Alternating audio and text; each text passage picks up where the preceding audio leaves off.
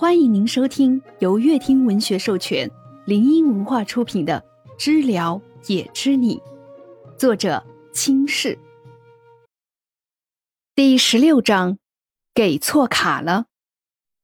薛了的资料拿在手里，沉甸甸的。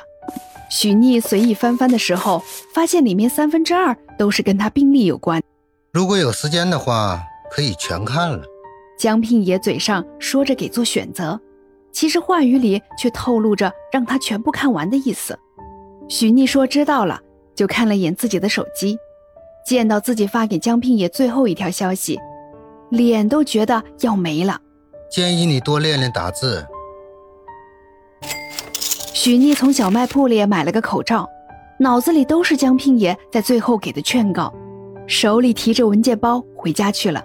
还有一天，合同正式生效。许逆拎着包的手太高了些，站在家门口对自己说：“你还有一天的考虑时间。”一整个白天，许逆都在陪着杨颂菊逛街。他怕杨颂菊整天对着手机画画，早晚瞎了，所以说什么都不让杨颂菊再待在房间里了。平时许逆是不会轻易买衣服的，杨颂菊被拉出来的时候，就抱着随演员随便看看的心态。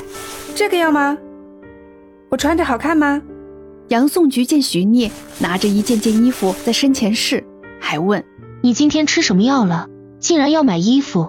杨颂菊立马拿了件露腰的短裙，抢过徐聂手里的衣服，把那件短袖放到徐聂手里。这个好看。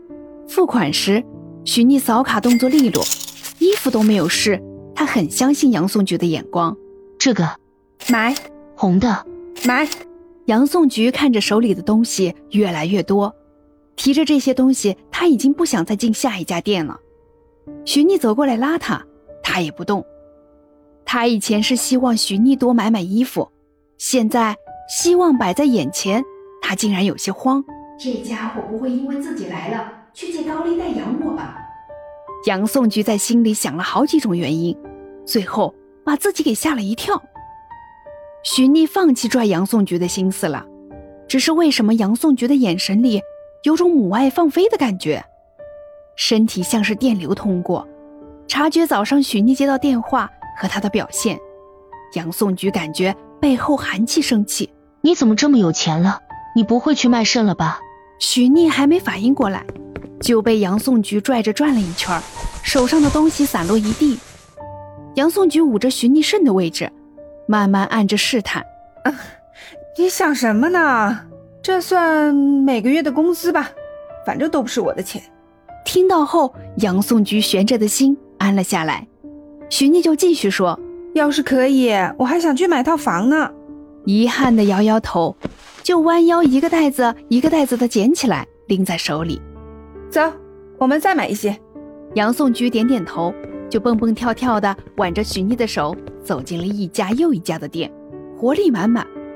坐在办公室里写合同的薛了，确认最后一个字就按了打印机。手机短信的响声一直在桌上响。薛了看着打印的差不多，就瞅了眼。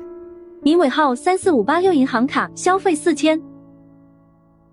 你尾号三四五八六银行卡消费九千零八十。薛了眉间布满阴霾。左手放在桌上敲，他好像没有这张银行卡。十几张的纸全部都打印好了，薛了也不再看，整了整，打算密封装袋子里。指尖划过纸袋时，一根弦好像动了，这是他被江聘也偷走的工资卡。这会儿薛了才想起来，自己已经离开工资卡这么久了。我工资卡是不是在你那儿？薛了一个电话就给江聘也打了过去。之前不是和你说过了吗？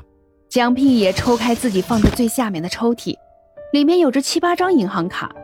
江聘也一张一张的摆好，离近的看着每张的卡号。薛了说：“你买了什么东西花这么多？”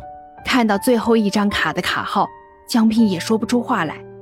又看了几遍，握着手机的手松了，啪的就掉到了桌子上。他好像给许妮的卡是薛了的工资卡。本章已播讲完毕，喜欢的宝贝儿们点点订阅加收藏哦。